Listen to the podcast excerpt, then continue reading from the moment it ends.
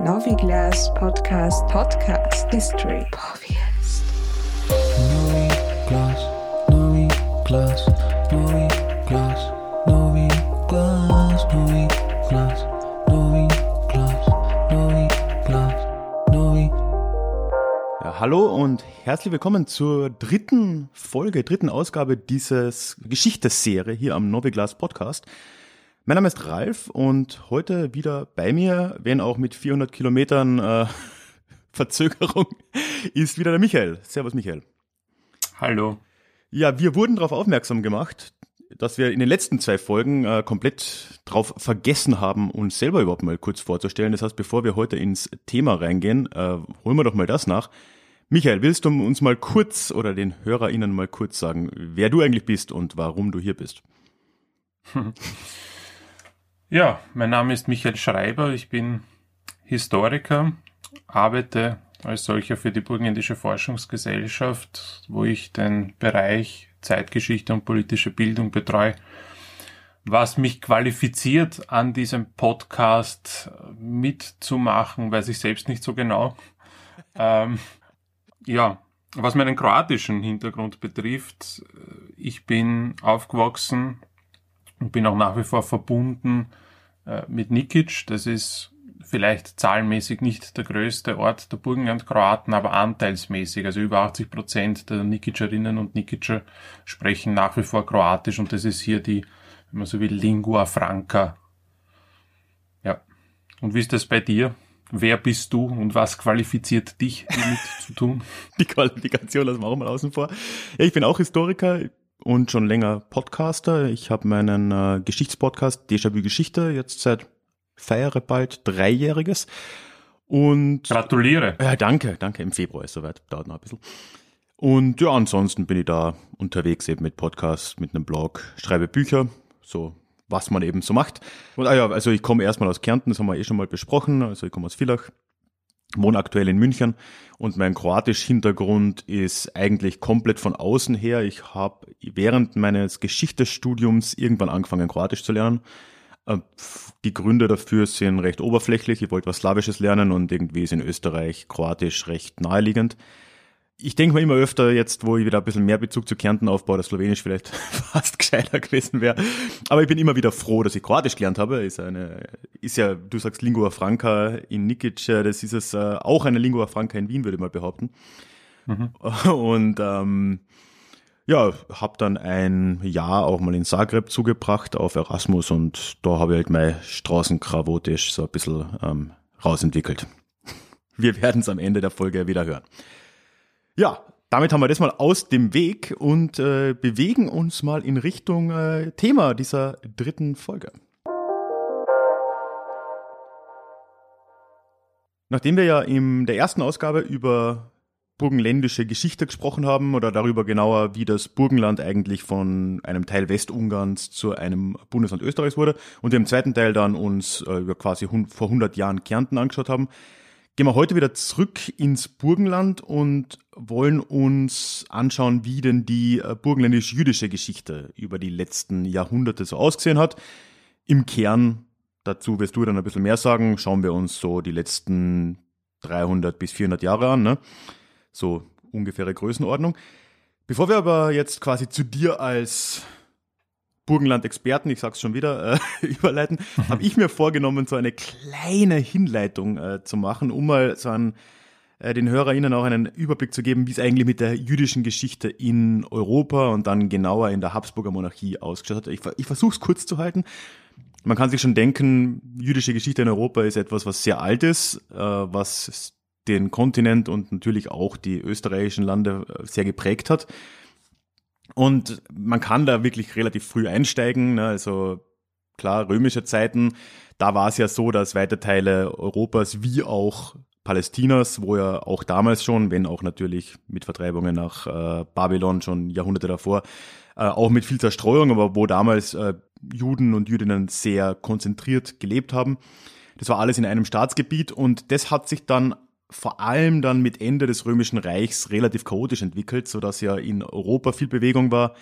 Kennt man als die Völkerwanderung, wo vor allem germanische Stämme, aber nicht nur, ja teilweise schnelllebig eben durch diesen Kontinent gezogen sind. unter anderem ja auch die Slawen, die uns immer wieder mal äh, natürlich hier betreffen. Und äh, im Zuge dessen oder kurz danach, so genau kann man es gar nicht sagen, ist es dann auch äh, zu Bewegungen aus dem Nahen Osten beziehungsweise auch aus Anatolien von jüdischen Gemeinden Richtung Europa gekommen, wenn nicht sogar schon einige vorher da waren. In einem gewissen Ausmaß war das sicher so unter den Römern. Und äh, wir können jetzt nicht mit Sicherheit sagen, ab wann es jüdische Gemeinden per se in Europa oder in Mitteleuropa gegeben hat, aber so ab dem spätestens 10. Jahrhundert wären sie dann auf jeden Fall greifbar. Wir können aber, wie gesagt, also das ist die Quellenlage, wir können eigentlich fast mit Sicherheit davon ausgehen, dass es das davor schon gab, wenn es nicht sogar eine Kontinuität aus römischer Zeit gab. Aber das ist alles ein bisschen äh, geraten, beziehungsweise fehlen uns halt einfach da die Quellen. Die mittelalterliche Zeit und auch die Zeit danach ist für die jüdischen Communities in Europa eine sehr wechselhafte, die eigentlich immer hin und her wandert zwischen einer mehr oder weniger gesicherten Sonderstellung, also sehr oft, und das werden wir auch im Burgenland sehen, soweit ich das äh, überblicke, gab es eine gewisse Absicherung ihres Status durch Herrschende, was äh, daran gelegen hat, dass den Christen über weite Zeiten, also bis ins Spätmittelalter, die, äh, der, das Verleih, der Verleih von Geld verboten war und da quasi ähm, den Juden eine, eine Möglichkeit geboten war, als Finanziers de facto von Höfen aufzutreten. Aber das hat sich auch immer abgewechselt mit Verfolgungen und das zieht sich wirklich durch. Also wir können sagen, nach dem, jetzt vom 10. Jahrhundert bis ins plus minus 12. Jahrhundert haben wir mehr oder weniger präsente jüdische Gemeinschaften und spätestens da, aber eigentlich schon früher, also auch im ersten Kreuzzug schon, 1096, beginnen dann periodisch immer neue Verfolgungswellen gegenüber den Juden und äh, das im Spätmittelalter bewegt sich das eigentlich in sehr vielen Teilen Europas dahin, dass gesamte jüdische Gemeinden aus ganzen Herrschaftsgebieten vertrieben werden. Den äh, Anfang als, als Gesamtstaat macht meines Wissens nach England 1290 äh, relativ berühmt ist aber dann auch zum Beispiel in Spanien nochmal 200 Jahre später, also im, im Zuge der Reconquista 1492, werden da ja nicht nur quasi die Muslime von der Iberischen Halbinsel verdrängt bzw. assimiliert, sondern auch Juden mussten entweder konvertieren oder fliehen. Ja, und auch ganz ähnlich hat sich das in Österreich abgespielt, um jetzt da den, den Bogen zu schlagen. Auch hier haben wir jetzt schon, sagen wir, vor der Zeit, die wir uns jetzt näher anschauen, immer wieder mal Vertreibungen gesehen. Wobei allerdings gerade so im Hochmittelalter, wo es, ich habe den ersten Kreuzzug angesprochen im 11. Jahrhundert, da gab es schon massenhafte Pogrome in, im Rheinland zum Beispiel. Da war es noch so, dass viele dieser Juden, Jüdinnen aus dem heutigen Deutschland oder Westfrankreich dann äh, sogar nach Österreich oder ins heutige Österreich gekommen sind.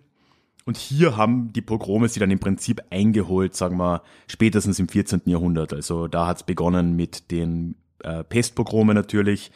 Es gab schon äh, vor der großen Pestwelle in den 1340ern aber auch erste Verfolgungen in, im heutigen nördlichen Niederösterreich zum Beispiel.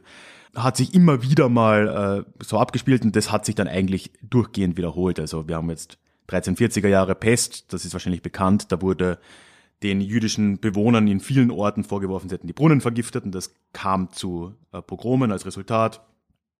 Und im 15. Jahrhundert sehen wir das eigentlich immer wieder in den 1410er Jahren äh, gab es in Wien wieder solche Ausschreitungen, dann Ende des Jahrhunderts auch in der Steiermark und in Kärnten.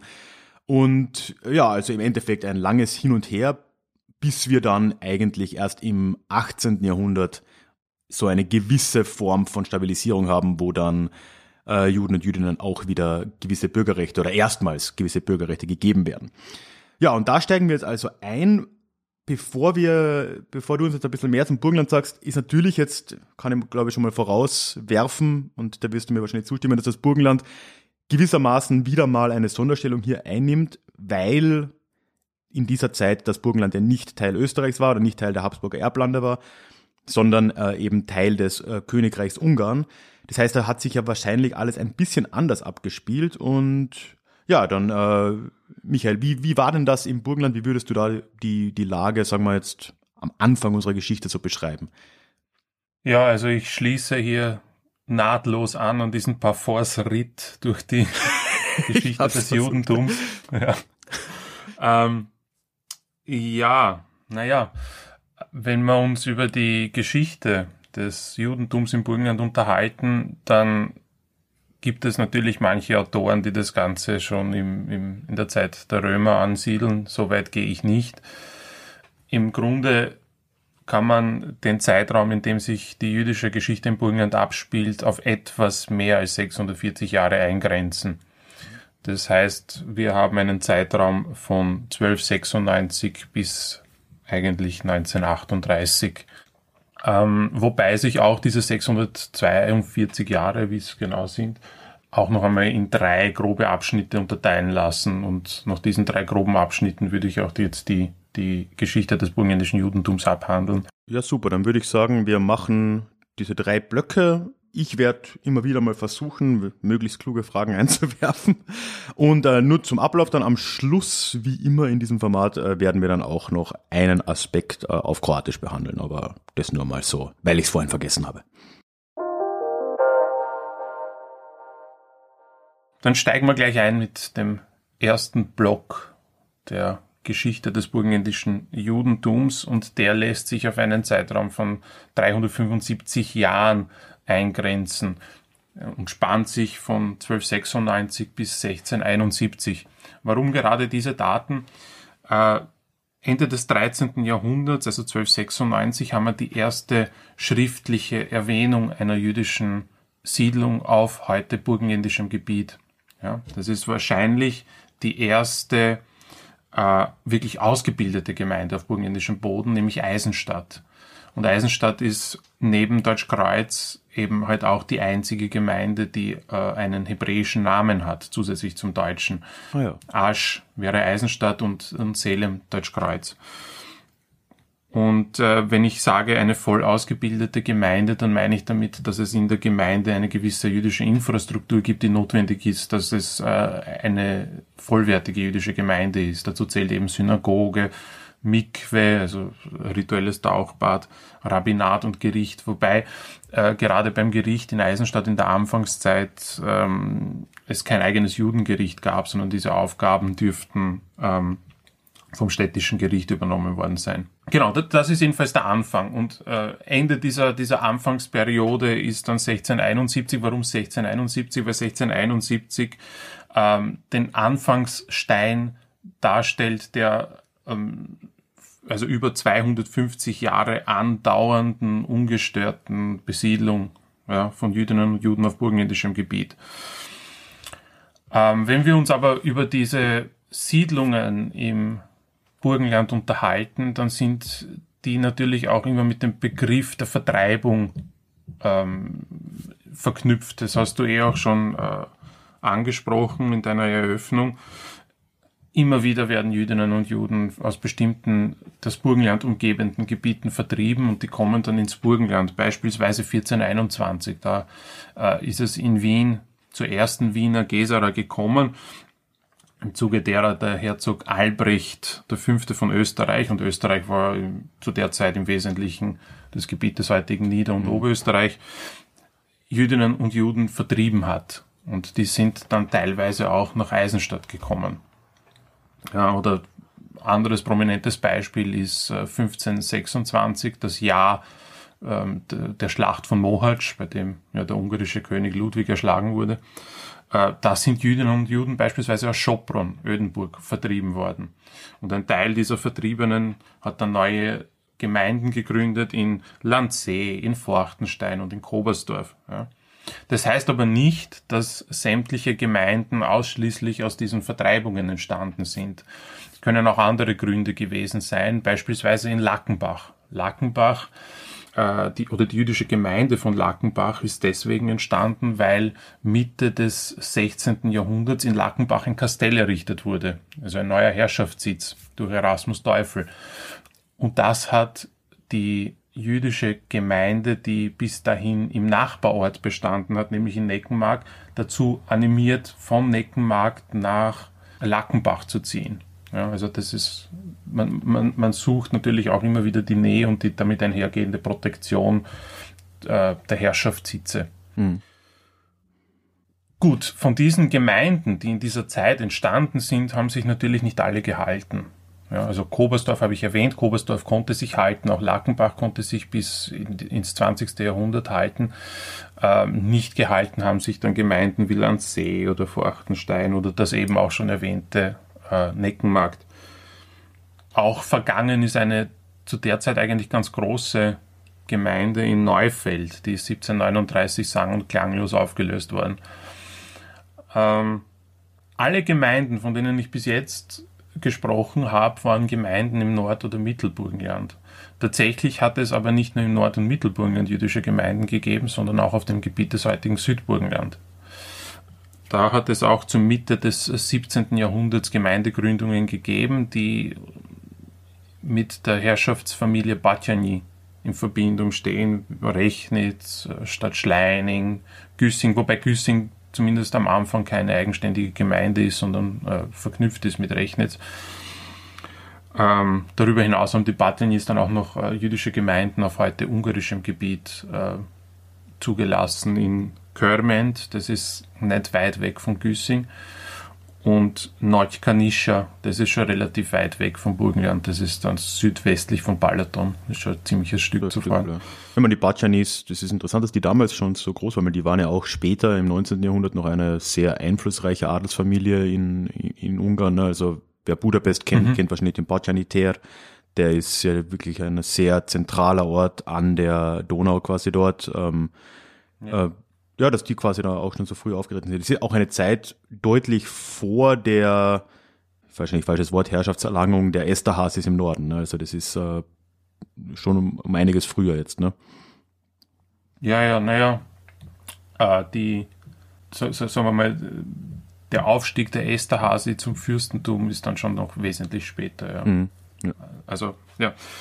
Ähm, interessant ist, glaube ich, auch, sich anzusehen, von wo kommen denn eigentlich äh, diese Jüdinnen und Juden. Ich habe schon erwähnt, der große Teil der Jüdinnen und Juden, die sich im Burgenland niederlassen, kommen aufgrund von Vertreibungen aus dem Umland äh, ins Burgenland. Aber es gibt auch Jüdinnen und Juden, die von weiter weg kommen.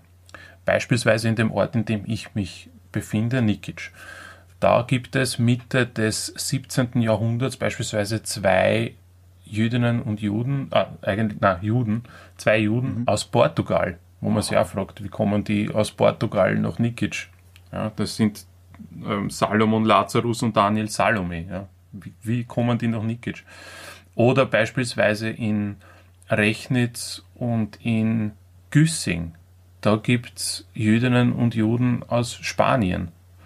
Da fragt man sich auch, wie kommen die von Spanien hierher? Und die Antwort ist, eine, die du schon angesprochen hast, nämlich 1492, in diesem sehr ereignisreichen Jahr für Spanien. Da wird Kolumbus Amerika entdecken, die Reconquista kommt zu einem Abschluss, Jüdinnen und Juden werden vertrieben, aber auch der Nebria gibt die erste spanische äh, Grammatik raus. Also ein sehr wichtiges Jahr für die spanische Geschichte, weil sehr dicht an Ereignissen. Ähm, die Juden aus Spanien fliehen zum Teil eben auch nach Venedig und gerade zu Venedig haben die Balkanis eine enge Verbindung und das wird wahrscheinlich auch die Brücke gewesen sein für Jüdinnen und Juden aus Spanien, sich in Rechnitz und in Güssing niederzulassen. Ja, was daran ja auch interessant ist, ist, dass die ja kulturell dann de facto sephardische Juden gewesen sein müssen, ne? was ja jetzt in Genau. Europa auch nicht gerade die Norm ist. Also klar, im osmanischen Gebiet gab es das dann auch, aber man würde jetzt eigentlich mit einem Gebiet wie im Burgenland, Ungarn, Slowakei, was auch immer, eher mit Ashkenazi rechnen. Ne? Also es ist eine interessante Richtig, aber es ist auch ein schönes, es ist ja auch ein schönes Beispiel, wie diese große globale Geschichte sich dann auch wieder in kleinen regionalen Geschichten wieder, wiederfindet. Mhm. Ja, also in diesem Zeitraum von diesen 375 Jahren entstehen also neue Gemeinden, andere Gemeinden vergehen. Eine Stabilität, was diese Siedlungsgeschichte im Burgenland betrifft, gibt es dann 1671. Was ist 1671 passiert? Das Ganze hat ein bisschen eine Vorgeschichte. Äh, 1669 ist der Geheime Rat zusammengekommen und hat äh, auch diese Fragen behandelt, wie man jetzt mit Jüdinnen und Juden verfahren soll. Denn der damalige Kaiser, äh, also Österreich Kaiser, in, in Ungarn war König, äh, Leopold I., also ein Habsburger, der wurde von seiner Frau, die man vielleicht auch kennt, das ist die Margarita Teresa von Spanien. Man kennt sie vielleicht aus Bildern von Velázquez, also die Infantin von Spanien. Ähm, eine erzkatholische Frau, die hat ihren Mann äh, dazu gedrängt, sich der Juden zu entledigen.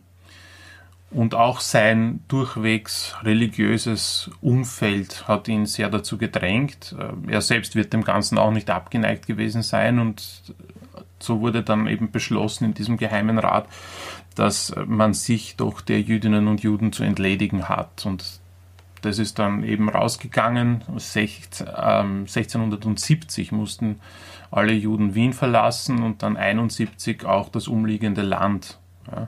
Das hat auch das Burgenland betroffen. Also auch Jüdinnen und Juden im Burgenland mussten ihre Gemeinden verlassen. Aber im Burgenland war es dann so, dass sie nach ein paar Monaten wieder zurückkehren durften. Was wieder an den lokalen Adligen gelegen hat oder wer war da der, der Faktor, dass das möglich war? Das waren dann so die lokalen Grundherren, die lokalen Adligen, die sozusagen es den Jüdinnen und Juden erlaubt oder gestattet haben, sich jetzt wieder anzusiedeln mhm, auf ja. ihrem Herrschaftsgebiet. Und das ist mehr oder weniger so der Anfangspunkt für eine wirklich über 250 Jahre andauernde kontinuierliche ungestörte Besiedlung von Jüdinnen und Juden auf burgenländischem Gebiet.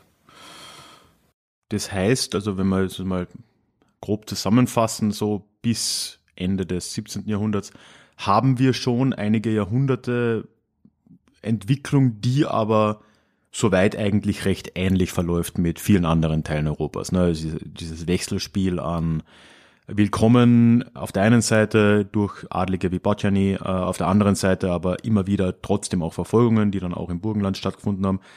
Wahrscheinlich ja auch nochmal eine zusätzlich schwierige Zeit durch die Osmanenkriege, nehme ich jetzt mal an. Ne? Das, das haben wir jetzt nicht explizit angesprochen, aber das dürfte natürlich im Burgenland Teilweise haben wir es angesprochen, ne? 1526 Stimmt, ja.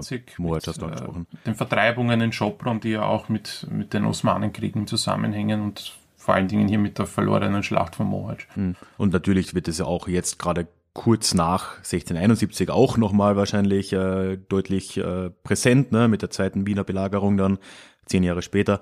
Ähm, und äh, ja, also wechselhafte Zeit. Aber was ja die Entwicklung im Burgenland sehr auszeichnet, ist jetzt im Prinzip ja die Zeit danach, weil da jetzt ja wirklich eine Kontinuität erscheint, die so im restlichen heutigen Österreich nicht nachweisbar ist, oder? Das verstehe ich richtig.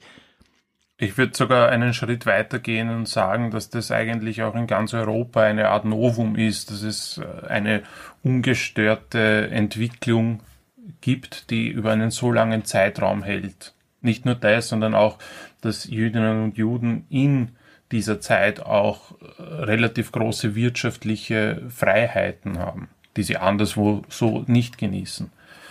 Ja. Und das ist, muss man schon sagen, ein, ein, ein Verdienst auch dieser Grundherrschaften, die äh, es den Jüdinnen und Juden erlaubt haben, äh, sich da niederzulassen. Mit äh, 1671 steigen wir jetzt in diese zweite Phase oder den zweiten Block der jüdischen Siedlungsgeschichte auf heute burgenländischem Gebiet ein. Der umfasst etwa 200 Jahre bis 1867. Ähm, 1671 ist insofern ein wichtiges Datum. Ich habe es schon erwähnt, eben diese Siedlungskontinuität, diese ungestörte, aber es ist auch der Anfangspunkt ähm, für die für das, woraus später dann diese bekannten sieben Gemeinden werden sollen. Wobei man aber auch dazu sagen muss, dass diese sieben Gemeinden im Burgenland nicht die einzigen Gemeinden waren, obwohl es immer wieder so herausgestrichen wird, dass der Eindruck entsteht, als wären das die einzigen Gemeinden auf burgenländischem Gebiet gewesen. Wir haben, wie gesagt, auch noch im Süden ein paar Gemeinden und es gibt auch im Nordburgenland äh, jüdische Gemeinden, die nicht unter dieses Dach der sieben Gemeinden fallen. Mhm. Zu dem kommen wir vielleicht später noch. Und äh, eben ab Ende des äh, 17. Jahrhunderts, Anfang des 18. Jahrhunderts gibt es so erste Schutzbriefe für diese jüdischen Gemeinden. Die werden ausgestellt von der Familie Esterhazy. Mhm, da haben wir sie jetzt. Ja. Zu der Zeit, ja. Zu der Zeit haben wir auch den ersten in den Fürstenstand erhobenen Esterhazy, das ist Paul I. der hat Jüdinnen und Juden auf seinem Gebiet auch erlaubt äh, zu siedeln und hat ihnen Schutzbriefe ausgestellt. In diesen Schutzbriefen steht drinnen, was haben Jüdinnen und Juden für Rechte, was haben sie für Pflichten. Also äh, Rechte kann man zum Beispiel sagen, dass sie eine Synagoge errichten dürfen, dass sie einen Friedhof errichten dürfen, eine koschere Fleischbank. Ja, so haben wir das beispielsweise 1720 für Deutschkreuz belegt. Und Pflichten, natürlich müssen Jüdinnen und Juden für dieses Recht ähm, unter der Schutzherrschaft der Esterhase zu stehen, natürlich auch teures Geld bezahlen. Ja? Also da werden Abgaben fällig.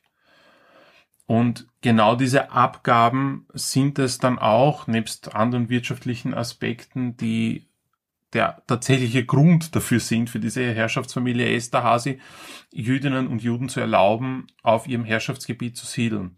Das heißt, es war jetzt kein Altruismus, wenn man so. Ja, das ist es leider selten, ja. Und gerade beim, bei Paul Esterhaz ist es tatsächlich so, dass er auch einer derer war, die sich zumindest in den frühen Jahren sehr für die Vertreibung von Jüdinnen und Juden eingesetzt haben. Ja, mhm. Also da, und äh, auch einer, der Jüdinnen und Juden gerne als Feinde des Christentums gesehen hat. Ja gut, das ist ja eine weit verbreitete Sache, die ja noch aus dem Mittelalter kommt. Ne? Das ist ja im Prinzip diese Christusmörder-Idee. Ne? Was anderes ist das ja nicht. Ganz richtig, ja.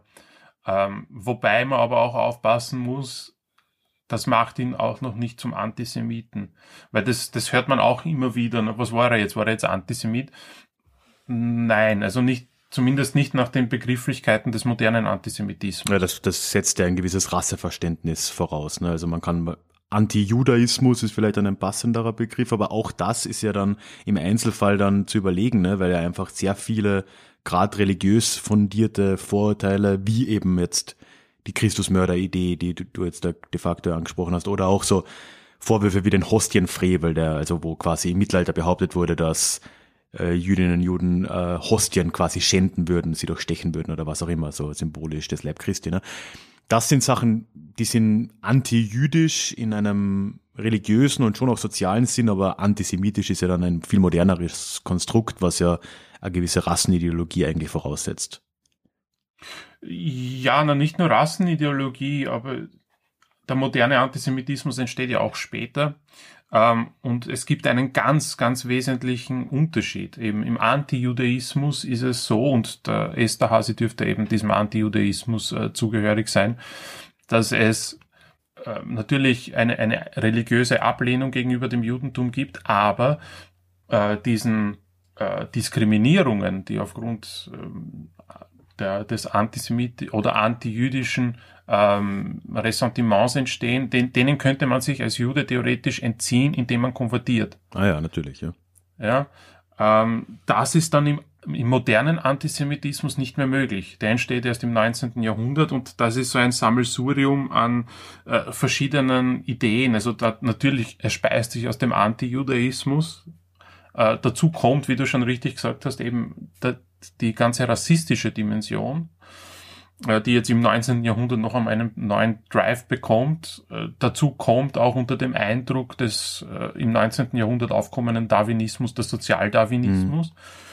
Und im 19. Jahrhundert entsteht der Nationalismus. Und das alles wird in einen Topf geworfen, kräftig umgerührt und ergibt dann den modernen Antisemitismus. Und der Unterschied ist, wie gesagt, eben der, wenn, wenn ich aufgrund einer aufgrund von Rassen argumentiere, dann kann ich, indem ich konvertiere, mich auch dem, dem Antisemitismus nicht mehr entziehen. Klar, und ich meine, das ja. ist ja dann etwas natürlich sehr plakativ und ein sehr extremes Beispiel, aber das ist am Ende, was die Nürnberger Rassegesetze sind, ähm, wo dann quasi über Generationen hinweg halt äh, deine Vorfahren christlich getauft sein können von mir aus ähm, und es trotzdem keinen Unterschied macht oder erst nach drei oder vier Generationen ähm, nach dem Verständnis. Richtig, ne? ja. Naja. Ja gut, okay, also der Paul Esterhazy war, ja, sicher auch gewissermaßen ein Kind seiner Zeit, allerdings ist das jetzt, soll das ja auch keine Entschuldigung sein, aber er hat aus Eigeninteresse, kann man sagen, jetzt da äh, auch gewisse Freiheiten dann geschaffen. So kann man es wahrscheinlich sagen, ne, für, für die jüdischen Bewohner. Genau. Genau. Ja, aber die, die persönliche Einstellung vom, von Paul Esterhazy hin oder her, es hat damit jetzt sozusagen diese Siedlungskontinuität im Burgenland äh, ihren Anfang genommen.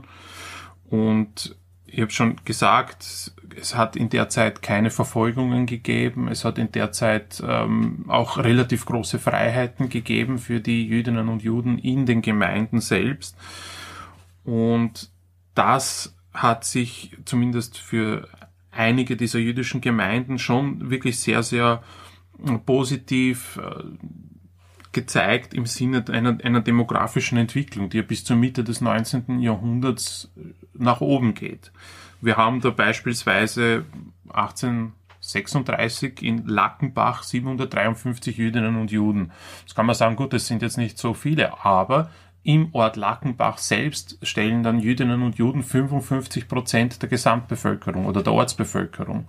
Ja, ich wollte gerade sagen, ich meine, 700 Leute in einem Dorf ist jetzt erstmal eine Anzahl, ne? Also naja, es geht auch größer. Deutschkreuz 1857 mit 1230 Jüdinnen und Juden.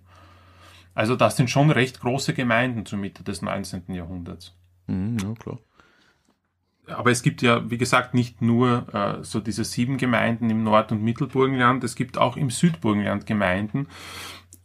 Im Südburgenland eher gibt es eben diese Grafen Christoph und Paul Batjani, die sind den Juden gegenüber noch ein bisschen freundlicher als der Esterhase, also die würde ich jetzt nicht unbedingt als antijudaistisch bezeichnen. Und es gibt auch im, im Nordburgenland eine Gemeinde, die immer wieder gerne vergessen wird, die auch unter der Schutzherrschaft der Esterhase gestanden hat. Das ist Gattendorf. Aber das Problem mit Gattendorf ist das, dass die sieben Gemeinden, diese bekannten sieben Gemeinden, unter dem Schutz der Fürsten Esterhase gestanden sind. Gattendorf dagegen stand unter dem Schutz des gräflichen Zweigs der Esterhase. Deswegen wird Gattendorf immer wieder gerne vergessen. Hiermit sei Gattendorf auch erwähnt.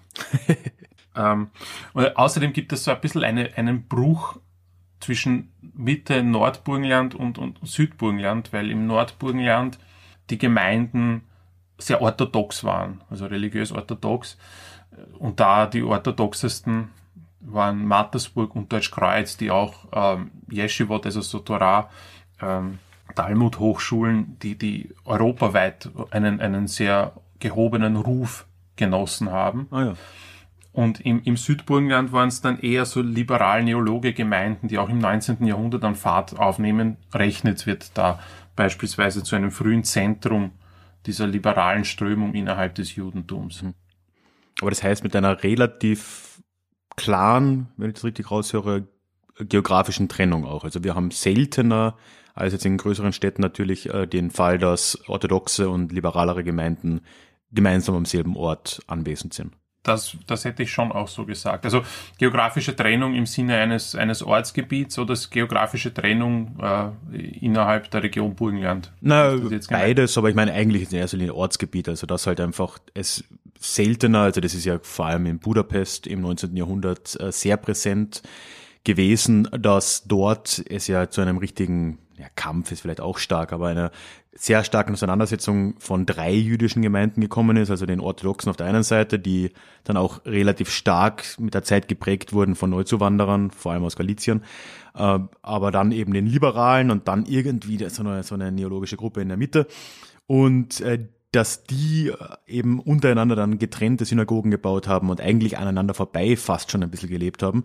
Ähm, und dass das im, im Burgenland vielleicht auch aufgrund der ländlicheren Prägung dann halt doch eher in sich geschlossene Gemeinden in einem Ort dann waren, die alle mehr oder weniger dann, wo alle jüdischen Bewohner mehr oder weniger der gleichen Prägung, sagen wir mal, äh, sich zugehörig gefühlt haben. Also das, das war dann schon eher so, ne? Ja, also ich glaube, dass, dass sich das schon so sagen lässt, ja. Ein Ende dieser dieses Herrschaftsverhältnisses ja, zwischen eben diesen Grundherren und, und den jüdischen Gemeinden ist passiert dann im Jahr 1848.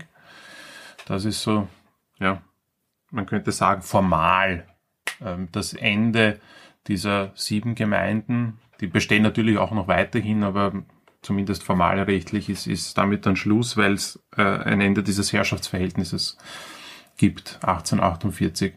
Und ab da spielt, sag, sagen wir mal so, diese Gesetzgebung immer mehr in die Hände für eine Gleichstellung von Jüdinnen und Juden mit dem Rest der Bevölkerung. Also da gibt's dann 1860 die Niederlassungsfreiheit. Das ist ein ganz wichtiger Schritt, dass Jüdinnen und Juden sich jetzt überall ansiedeln dürfen ähm, und letztlich dann 1867 mit dem Staatsgrundgesetz auch die bürgerliche Gleichstellung von Jüdinnen und Juden äh, erwirkt wird. Das ist, damit sind Jüdinnen und Juden de facto rechtlich allen anderen äh, Bewohnern gleichgestellt. Ähm, damit geht dann auch einher wahrscheinlich so eine gewisse Konfessionalisierung des Judentums auch, ne? also dass quasi die eine gewisse Trennung damit zwischen Juden als äh, Bevölkerungsgruppe und Judentum als Religion, damit er auch erstmals Einzug hält und wo dann auch das, das die, die jüdische Gemeinde als Religionsgemeinschaft, ähnlich wie er auch das gerade in, in, in Österreich erst geduldete, die protestantische Kirche zum Beispiel, ähm, dann halt auch einen Platz als, als Religionsgemeinschaft natürlich erst äh, mal gewonnen hat, ne? was dann für die genau Jüdinnen und Juden natürlich auch eine gewisse Freiheit darstellt, weil man jetzt auch Rechte besitzt, die de facto staatsbürgerlich sind und nicht davon abhängen, was für eine Religion man hat. Und Religion zu einem guten Teil dazu, Privatsache war es sicher noch nicht, aber privater wurde und dadurch auch freier wurde. Ne? Also das hat schon gewisse Freiheiten quasi über Nacht einfach geschaffen in der Art, wie man sich zugehörig fühlt und wie man zugeordnet wird. Mhm. Ja, hätte ich so gesagt. Hätte ich nicht besser sagen können. Sehr gut. Wenn die Einwürfe noch halbwegs was äh, bringen, dann ist gut. ja, das heißt, ähm, jetzt sind wir ja eigentlich schon in einer Zeit, 1860er Jahre, natürlich der nächste einschneidende Punkt, nehme ich jetzt mal stark an, wird der österreich-ungarische Ausgleich sein, 1867, ne, wo dann ja auch rechtlich sich auch im Burgenland wieder ein bisschen was ändern dürfte, schätze ich jetzt mal. Weil da bin ich jetzt ein bisschen ein äh, unvoreingenommen. Ich schätze, dass viele Hörerinnen und Hörer vielleicht mehr Burgenlandverständnis haben als ich, aber ich frage jetzt trotzdem mal die blöde Frage. Wie war denn die Herrschaftszugehörigkeit im Burgenland, sagen wir vom, was haben wir jetzt gesagt, vom 17. bis ins äh, Mitte des 19. Jahrhunderts. Gut, es gab die Fürsten Esterhaz, es gab die Batjanis. Aber zu der Zeitpunkt war es, zu dem Zeitpunkt war es ja noch nicht so, dass das Königreich Ungarn vollkommen äh, oder te teilweise nicht mehr existiert hat, weil ja noch die Osmanen dort gesessen sind. Wem waren denn die äh, quasi letztendlich dann äh, zugehörig? War da noch eine gewisse Kontrolle von Wien da? Ab wann gab es dann mehr Kontrolle aus Budapest wieder? Äh, wie, wie, wie waren da die Zugehörigkeiten? Naja, Kontrolle brechen wir es einmal runter auf die Esterhase. Ich glaube, ich würde im Fall der Esterhase nicht von Kontrolle aus Wien sprechen, sondern von einer Hörigkeit Wien gegenüber, eine Untertänigkeit Wien gegenüber. Die Fürsten Esterhase haben sich dem Haus Habsburg sehr verbunden gefühlt und haben das natürlich auch sehr gut vergolten bekommen. Das heißt, die Esterhase haben beispielsweise ihren ganzen Reichtum und auch äh, die Erhebung in den Fürstenstand eben ihrer Treue gegenüber dem Haus Habsburg zu verdanken. Und äh, sind, sind auch da nicht abgefallen, wann immer es mehr oder weniger Krisen gegeben hat äh, oder ein, ein, ein, eine Art Friktion, in welcher Art auch immer, ob das jetzt Ungarn gegen Österreich gewesen ist oder ähm, das, das Protestantismus gegen Katholizismus. Also die Esterhase sind da immer sehr in, in, in, sagen wir mal, fast schon vorauseilendem Gehorsam immer Wien treu zur Seite gestanden. Ja. Ja, und gut, das erklärt dann natürlich auch äh, recht schnell, warum sich da in Mitte des 19. Jahrhunderts ja relativ viel ändert, ne, weil die äh, Esterhazy dann ja wahrscheinlich auch 1848 mit der quasi Revolution in Ungarn ja unter, unter Kossuth dann auch unter äh, Beschuss geraten. Und jetzt kommen wir wirklich an eine Zeit, wo sich in der Monarchie im Allgemeinen, aber natürlich auch dann im Burgenland als der Grenzregion zwischen den zwei Entitäten viel ändern wird. 1867 kommt ja dann der österreichisch-ungarische Ausgleich, aber mit Blick auf die Uhr werden wir das wohl äh, auf die nächste Folge verschieben. Äh, was meinst du, Michael? Verschieben klingt gut, ja. Also wir haben noch ein ziemlich dichtes Programm vor uns, wenn wir uns ansehen wollen, was dann eben nach dem österreichisch-ungarischen Ausgleich beziehungsweise nach 1867 äh, mit dem Staatsgrundgesetz für Änderungen auch auf die jüdischen Gemeinden im Burgenland zukommen. Und ähm, ja, ich würde sagen, die letzten Jahre dieser ähm, burgenländischen jüdischen Gemeinden schauen wir uns dann das nächste Mal an.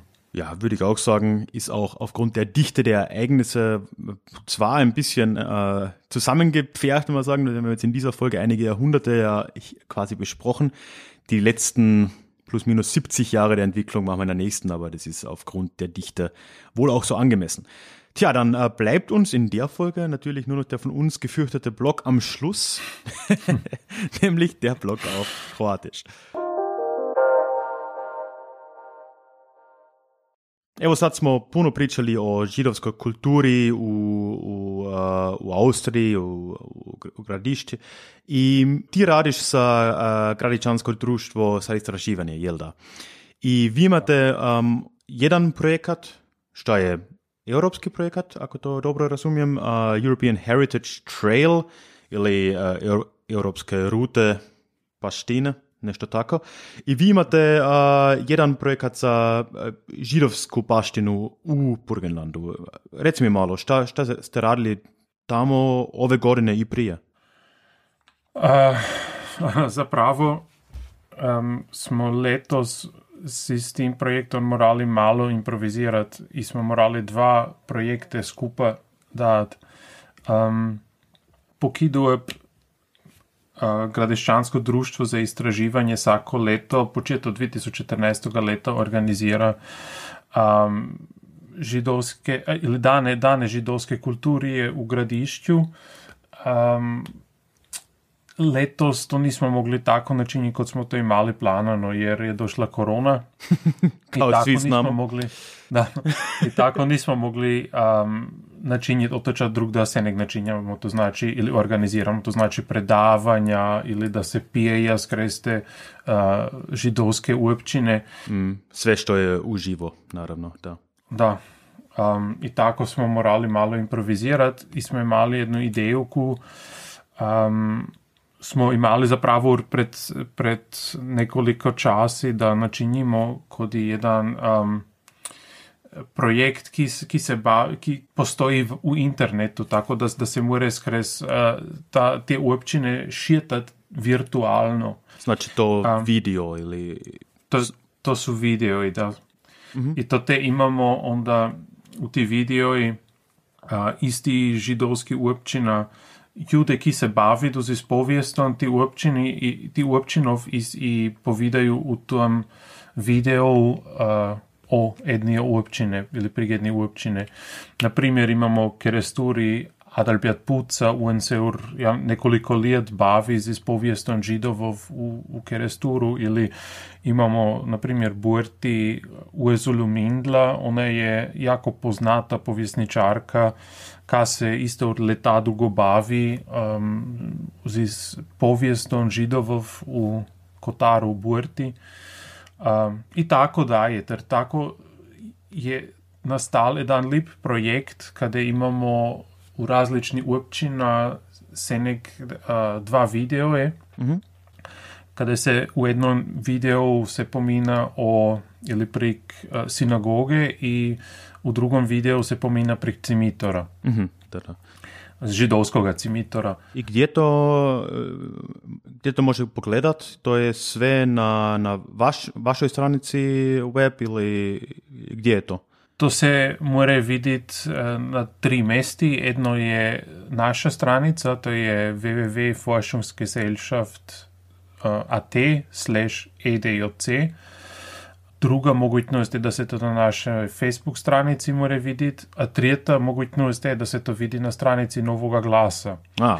Jer a, skupaj z Novim glasom smo, na, z novim glasom smo načinili a, jednu kooperacijo, kada je Novi glas um, načinil podslovnike za, ili podslove za, za te videoje, tako da so ti videoji, um, kada ti ljudi, ki se pominjaju o tomu, se pominjaju po nemšku, ali mi imamo angliške podnaslove in sada mm -hmm. hrvatske podnaslove. A lepo. Super. In ta projekt um, je sada zapravo se prezentiral v um, ili pri, pri um, jo, gradiščanski dani židovske kulturije.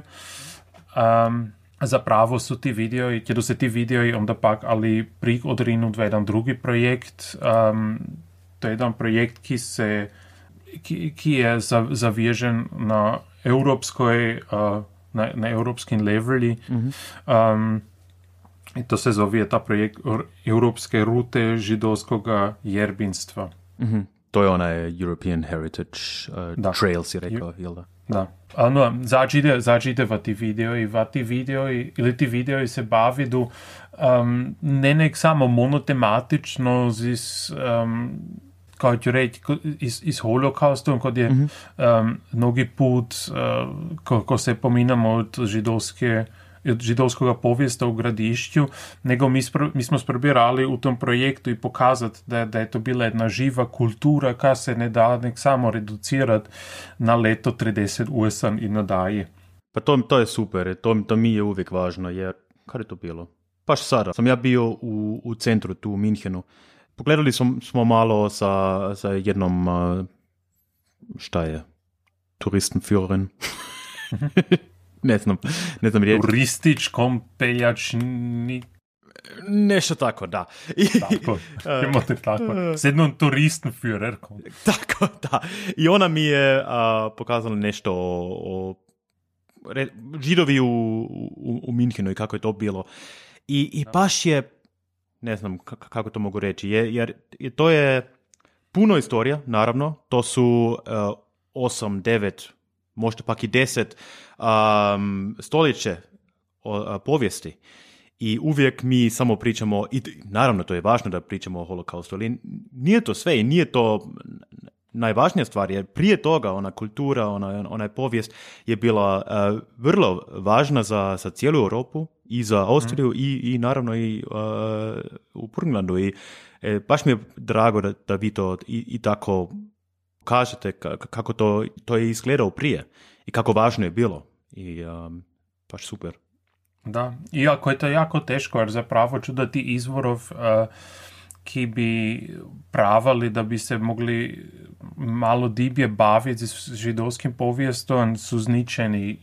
Ili su to naciji zničili, ili je se još v 19. stoletji kako tako požgalo, kada je bil kakov oganj um, u opštini ili tako. Um, I zano, zano se mnogi put nako čini, kot kad bi bilo ravno to leto 30 USA i, do 45. leta tako, kao ću reći, to teško, ali to je zdjelo na tim leži da, da puno ti izvorov, eh, ki su malo stariji iz 19. stoletja, mnogi put već ne eksistiraju. Mhm, da, da. Ja, gut, ich glaube, damit haben wir den äh, Bogen dann für diese Folge mal geschlagen. Auf jeden Fall, äh, wir wissen noch nicht ganz genau, wann die zweite rauskommt. Wird in Kürze sein. Das heißt, äh, alle Zuhörer, Zuhörerinnen, auf jeden Fall würde ich mal empfehlen, diesen Podcast zu abonnieren, wo auch immer ihr ihn gerade hört. Und dann kommt Teil 2, wo wir uns dann auch nochmal, jetzt zuerst auf Deutsch, die moderne Geschichte des äh, burgenländischen Judentums, also ab den 1860er Jahren bis eben zum Zweiten Weltkrieg anschauen.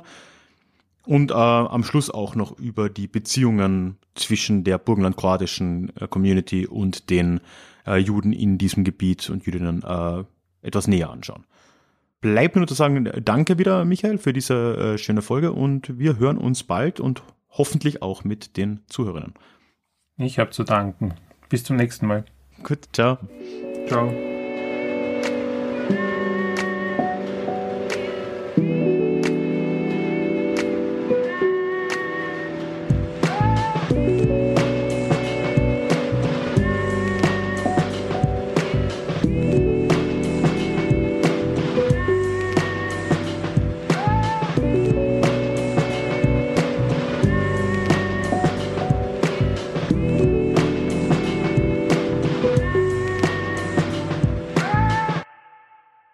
Aber jetzt müssen wir eine kurze Pause machen, weil ich glaube, draußen galoppiert ein Pferd vorbei.